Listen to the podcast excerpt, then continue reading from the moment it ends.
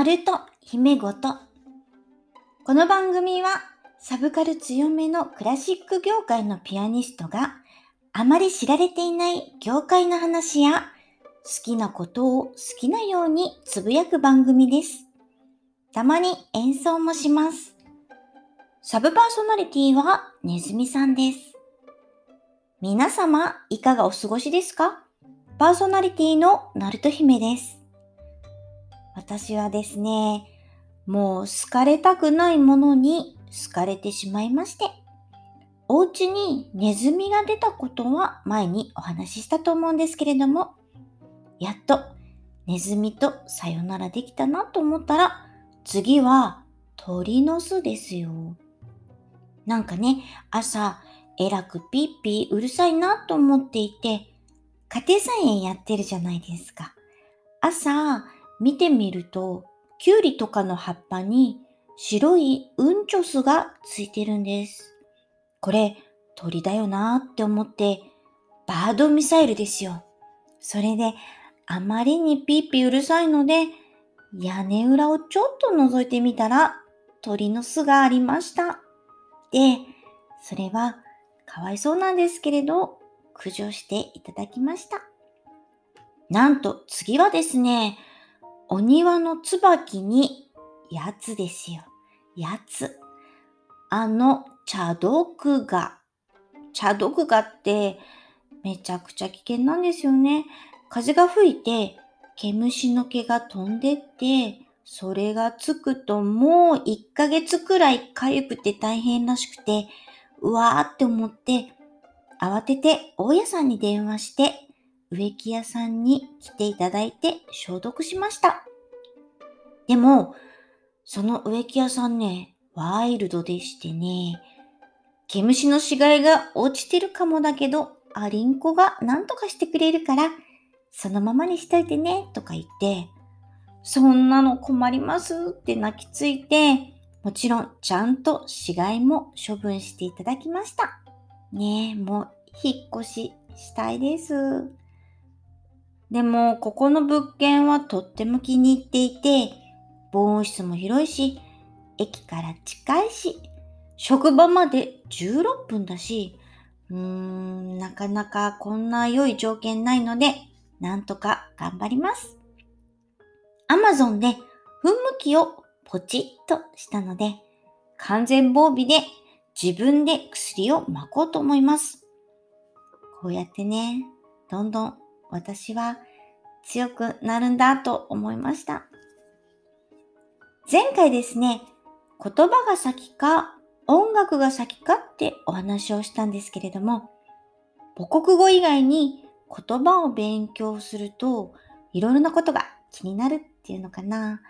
前にイタリア語空耳アワーなる配信をしたんですけれども、面白いなって感じる幅がね、広がるっていうのかな？よくお友達の間で気になるねって話すのが、こう、かっこよくお店の名前をイタリア語にしているところとかありますよね。あと、店員さんが、ボンジョルノとかイタリア語で挨拶するようにしているお店とかありますよね。あれね、もう突っ込みどころがありすぎて、ちょっとプププって思っちゃうんですけれど、例えばですね、あるお店の看板に、レストランマーレって書いてあったんですね。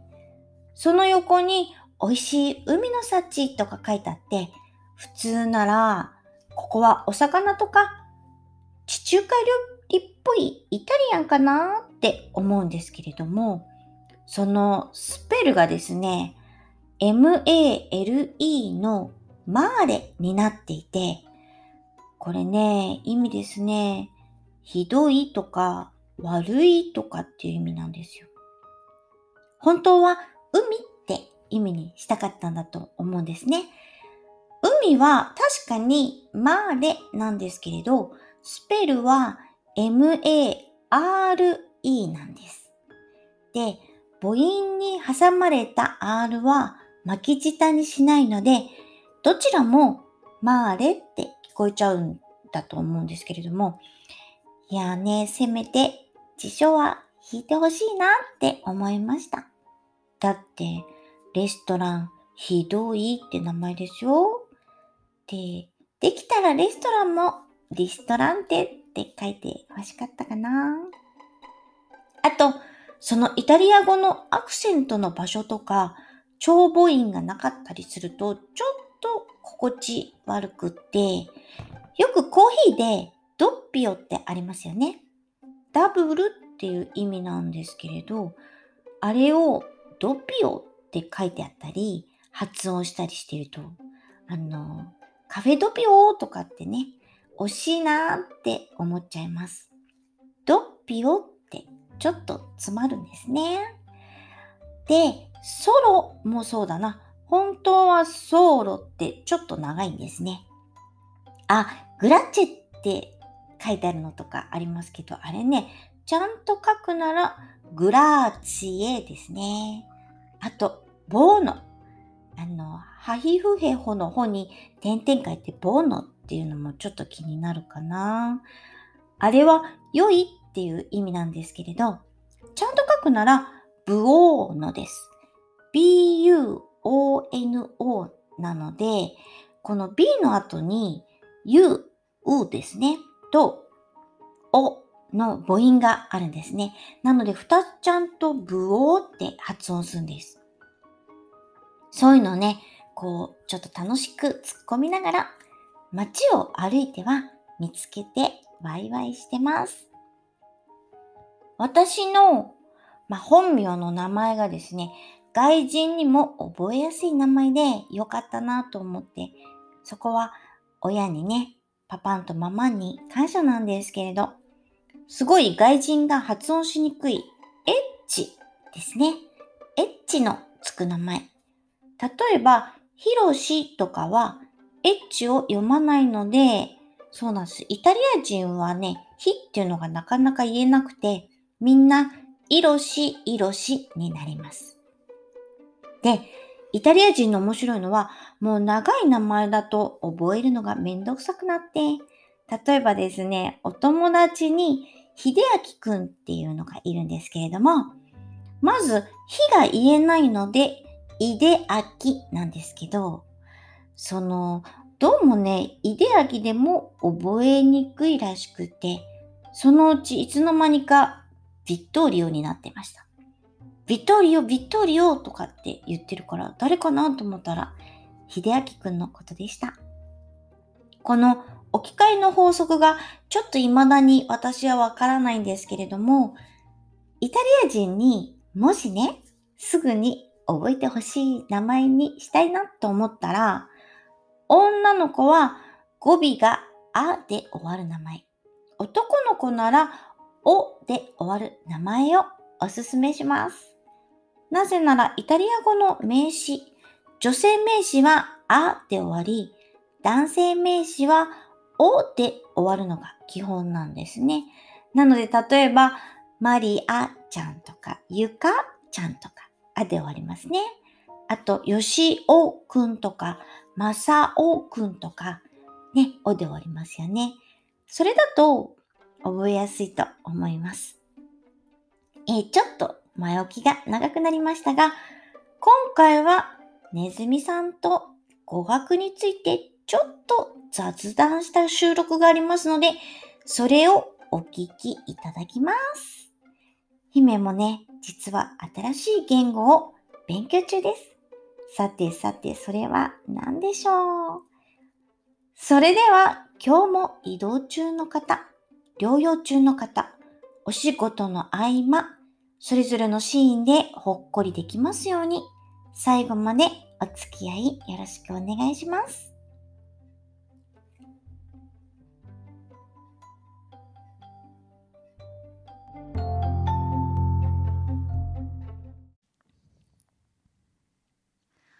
私はね、実はね、あの、自粛の時に始めたことがあって、はい。ロシア語を勉強してたんですよ。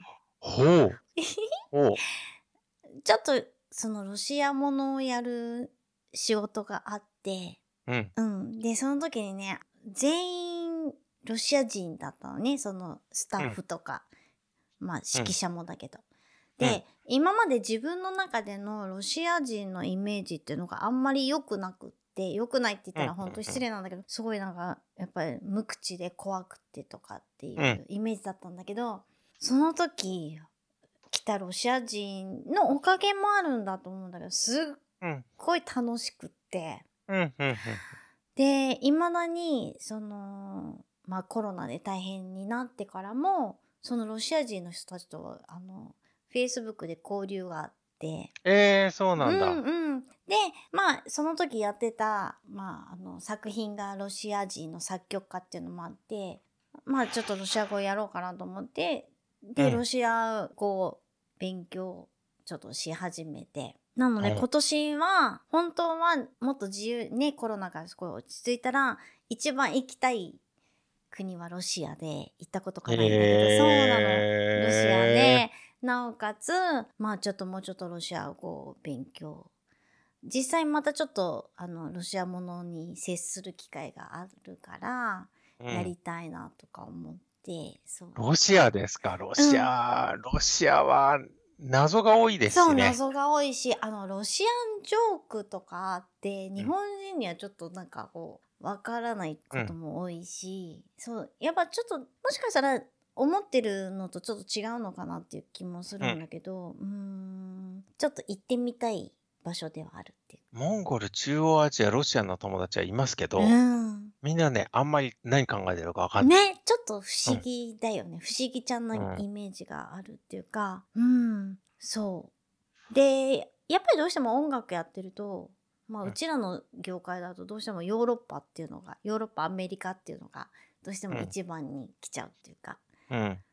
で、自分もやっぱりそういうところの国にこう一番なんか近くて、まあうんもちろん、もちろんピアノでロシアに留学してる人もいっぱいいるんだけど、うんでも。ちょっとロシアってちょっと遠かったんだけど、うんこれを機に。これを機に、そうそうそうそうそうそうそう。いいっすね。うん。全然違う感じはしてるっていうか、まあむ難しいんだけど、うん。行ってみたいなっていうのと、まあ勉強してるかな。すごいですね。ちょっとロシア関係は、ちょっと充実させたいなって思ってる。えー、ちょっと真面目な話してるよ。そ言語ですか？う。うん。言語に関してか、なるほどね。だって、でもネズさんはね、ほら、韓国語できるから。僕ね、英語をちゃんと勉強しておきたいなって思いああー、わます。かる。それはもう、あの、うちの監督とも別にコミュニケーションが取れないわけじゃないんだけど。まあ、ある程度、その、適当なうん。コミュニケーションだけじゃなくて、うんちょっと難しい話をしたいなってすごい思うんですよ。わかでるわかる。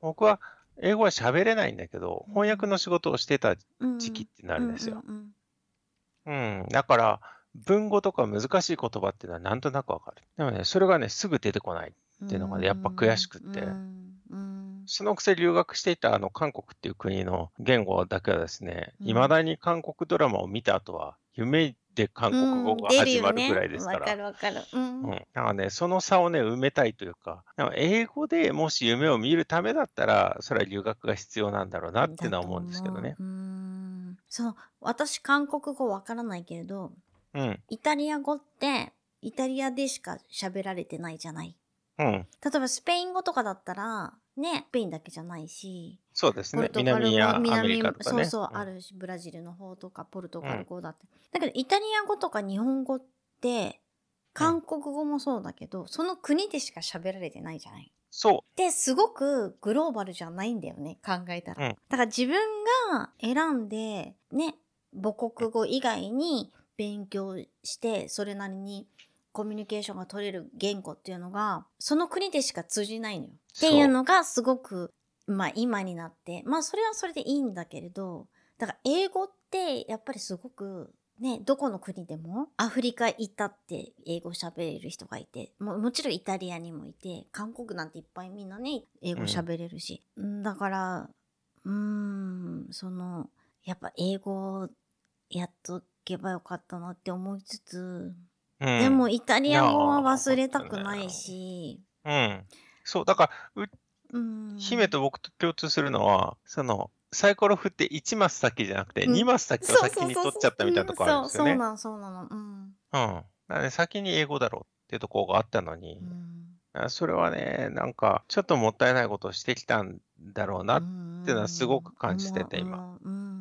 でもやっぱり韓国語なりイタリア語を習得するのだってすごく大変なことじゃん、正直言って。うん。大変だったし、なんか、よくわかんないけど、やっぱり日本では韓流がね、うんこうこれだけ流行ってるので、うんいろんな人から韓国語を教えてくださいってうんうんそうだよね。言われてるね。そうそうそうそう。で、まあ私はありがたいことに仕事場でイタリア語を使うことが多いから、うん。まあそれは良かったと思いつつも、でもやっぱり英語は喋れた方が。そう、英語ね。うんいいやっぱりグローバル。ねそうグローバルで。いろんな、いろんな言葉が、大学時代の僕は、うん。喋れなくてもいいから、なんとなく雰囲気だけつかみたいっていう時期があって、うん。で、それで結構な言語の単位を取ったんですよ。そうなんだ。あ、結構いっぱいやったって言ってたもんね。そういえばね。大学時代の 言語の単位は、ちょっと相当ですよ。そうなのね。いっぱい。フランス語やって、うん。韓国語、中国語やって、うん。その後、まさかのうん。まさかの？ラテン語とギリシャ語やって、すごいそうですよね。いやもうなんで、かそれ次どこ行くかって言ったら、うんトンガ語をやりました。あの、ごめん、言っていい、うんすごい、キモいよ。キモいね。ねキモいね今喋れない、喋れないけど、なんとなく雰囲気がわかる。うん、でも、ラテン語を勉強しておくと、うん。ラテン語とフランス語やってると、やっぱなんとなくわかる。あ、あとイタリア語もラテン語。うんそうですよねんだから言ってることなんとなくわかるしこんな感じだろうなっていうのはわかるんですよ。喋ったと。うんうん。で、一方で、英語のその翻訳のそのエッセンスとかを持ってると、ドイツ語もなんとなくわかる。ああ、ゲルマンだからね。そうだね、通じるよね。確かに。だけど、コミュニケーション取れますか、そう、そこだよね。うん。そう。本当にね。だって人とのあれじゃないですか。そう。うんうん。わかる。そこなんだよね。本当。いや、イタリア人の昔のうちの監督うん。とね、イタリ二人で新潟に行った時、うん。その仕事して帰る時ですよ。うん。帰る時に新幹線で、うん。あの、一本前に乗ろうって言うからさ、うんあ、じゃあ分かったよ、頑張って、頑張って乗るようん。って言った時に、基本的に、まあ彼はグリーン車ですよ。うん。こっちは別にどんな席でもいい。立っててもいいぐらいだけど、うんうんグリーン車がいっぱいだ。うん。指定も全然ない。うん。やべえってなった時に、これ乗りたいんでしょって言ったら、じゃあ自由席行くよって言って、二人で自由席に行って、あのね、まさかの二席連続が空いてたんですよ。自由席で？珍しいね。自由席でうん。あ、まあ始発だからじゃない？始発だからっていうのもある？あまあまあ、それはありますけどね。でもそれでも偶然だよね。うん。その後、まあ、彼もそんなに英語が得意じゃないんですよ。うん。こっちも英語が得意じゃないんですよ。二人でね、この拙い英語でね、本 やりとし。当に箱根はいいんだっていう話をね、新潟から東京までの2時間、大声でずっと二人で話してる。箱根の良さを。そうそう。拙い英語でい思うんですよ。そう。そこから仲良くなりましたよ。うん。あの人でもさ、イタリア人じゃないよね？イタリアに住んでるけど。もともとはね、スイスじゃないかな。ね、それで、うんあの、島に住んでるじゃん、イタリアのね。うん。そうですねそうそうそう。でもイタリア語の方が達者だよね。そう、全然達者なんです。だから、フランス語喋れるしね、ねあの人。あの人の仕事をやるときはイタリア語で喋ってたかな。うん、ああ、そうなんですね。うんうんうん。あの人の仕事って、ははははは ああ、あああーです。あ、あーです。ああ、あですまあそね。の辺はね。ね。そう。でしたね。そう。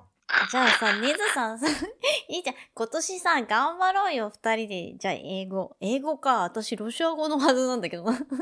英語、いや英語の教材いっぱいあるんですよ、うちには。あるよ、もう。だって私、ごめん。グアムに、うん。英語の、うんあの、留学に行ったの。なんで先に言ってんですか？ちょっと。それずるいじゃないですか。そうでしょそれ全然、全然アドバンテ実はージです。2ヶ月行ってたの。2ヶ月も、うん2週間じゃなくて？2違う、ヶ月。2ヶ月行ってたの。それもしょ職場休んで。え、それ僕行けないんですか？僕行かしてもらって、グアムじゃなくてもいい。そうか。その時ー、とかでもいいんだけど。なんかグアムのなんか寮みたいのに入って、うん。その時に知り合った、うんあのーことは未だに、あの、付き合いがある。ああ、だって、ええずるいなぁ。楽しかったよ、グアム。や楽しいでしょうんずるいことしてんなうんでしぁ。英語の教材はこんなにいっぱいある本当だ、いっぱいあるね。それどころか翻訳もしてた時代もありますからね、あの子。そっか。あの普通に英文、すごい。試験みたいになってる。これ洋文ですからね、う完全に。ん。いや、原文で読みたいと思った本がね、うんうん。あって。う。うんんすごいすごい。ちょっと向こうに行ってる間って、あ、だからネズさんだからわかると思うけど、結局さ、その、そこに行かないとさ、ダメじゃん。喋らないから。で、その大変な状況をね、そう、自分で味わわないとダメで、その、イタリアに行った時に一番びっくりしたのは、まあ当たり前なんだけど、もちろん下準備はしていくんだけど、語学学校にいた時に、その、文法をイタリア語で説明されるじゃん。ああ、そうですね。そうそう。だから結局、何にもわからない。そう。そう。だからその、日本語で、例えば日本でね、語学学校行ってた時は、日本語の得意なイタリア人が説明してるから、何かあった時は助けてくれるし、その、これは動詞で何とかっていうのを全部日本語でちょっと説明してくれたりしてたけど、うん向こう行ったら、その、説明もイタリア語だから、そう。それが、うんハマる時もあれば、全然ハマらない時も本当あるし。に、なんかね、何一つわからないことがある。え、それ、あの、え、初め入るときクラス分けとかありますよね。あったあった。うん。それ何級中の何級だったんですか？えっと、もう情けないことに、一番下のクラスの3番目ぐらいだった。ああ、なるほどね。うん僕、でも6級中の初め2級に入れられたんですよ。うん下から2番目、うん。テストで。うん。だけど、すっごいムカついて、それに。その後、もう独学でめちゃくちゃ勉強して、あ、同じだ、わかる。うん。行ったら、めちゃくちゃ簡単やん、これ、とか思って。これ簡単やねんけど、って言ったら、1個上に勝手に入れられて、うん。で下から3番目に入れられて、うん。そっからめちゃめちゃ頑張りましたねうん。わかるわか3る。、三級、4級ってどんどん高くなってくんだけど、ね日本と、日本と逆でね。うん。3級で1番取って、うん。4級でうん1番取ってっていうのね。頑張ったね。そう。で、その時の話がもうよく覚えてるのが、うんうん若い人の方がよく覚えられるんだからって先生はずっと言ってたのに、うん。あの、その当時でも僕26、7だったかな、うんうんで、周りには18歳とかばっかりです。うんうんだからこっちの方が全然覚えられないはずなのに、うん。あいつには勝てねえんだ。どういうことなんだって言ったら、先生が言ったのはよく覚えてる。あのね、彼は例外なの。言われたんだ。そっか。。うんで、あの、韓国、韓国で言うと、あの、おじさんっていうのはアジョシって言うんだけど、うんうんそのアジョシのその区間っていうのがうん結構長くって、日本で言うとおじさんっていうのはまあ40過ぎてからとうんうんうんかそんな感じじゃないですか。うんうん向こうだと20過ぎたらもうアジョえシって。ー、そんな若くてもあ女子なんだ。うん。そう、だから、あいつはアジョシだけど、ちょっと特別なんだよ。おじさんだけど特別だって言われたんだ。そうそうそう。そういうね、例外を得て。で、しかもその先生が僕の2つ上ぐらいの先生だったのかな？うん女の先生だった、うん今でも韓国と一緒に。あの、フェイスブックで一緒に写真撮ってた女の子。あ、そうそうそうそう。かわいい子ね。うん。うん。うん。パク先生って言うんだけどね。いやー、わかるよ。そう。あのーねえ。言語は、言語はね、そう、我々の世界でやっぱり言語はね、そう、大事。コミュニケーションはね、そう取れるようにしていかないね。うん。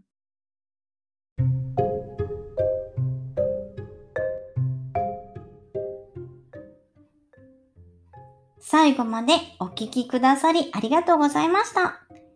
英語ね、勉強しないとまずいなって思いながらも、えー、実はですね、この収録の後からですね、ロシア語の他になんと、韓国語も始めました。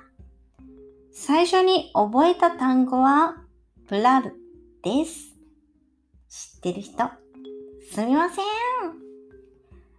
番組のご意見、ご感想など、なると姫ごと、アットマーク、gmail.com に送ってください。ツイッターのハッシュタグ、なると姫ごとでもつぶやいてくださいね。レビューもよかったらお願いします。次回は、リスナーのフレディさんをお呼びして、ポッドキャストについて一緒にお話ししたいと思います。それでは次の配信まで楽しみに待っていてくださいね。それじゃあ、バイバイ。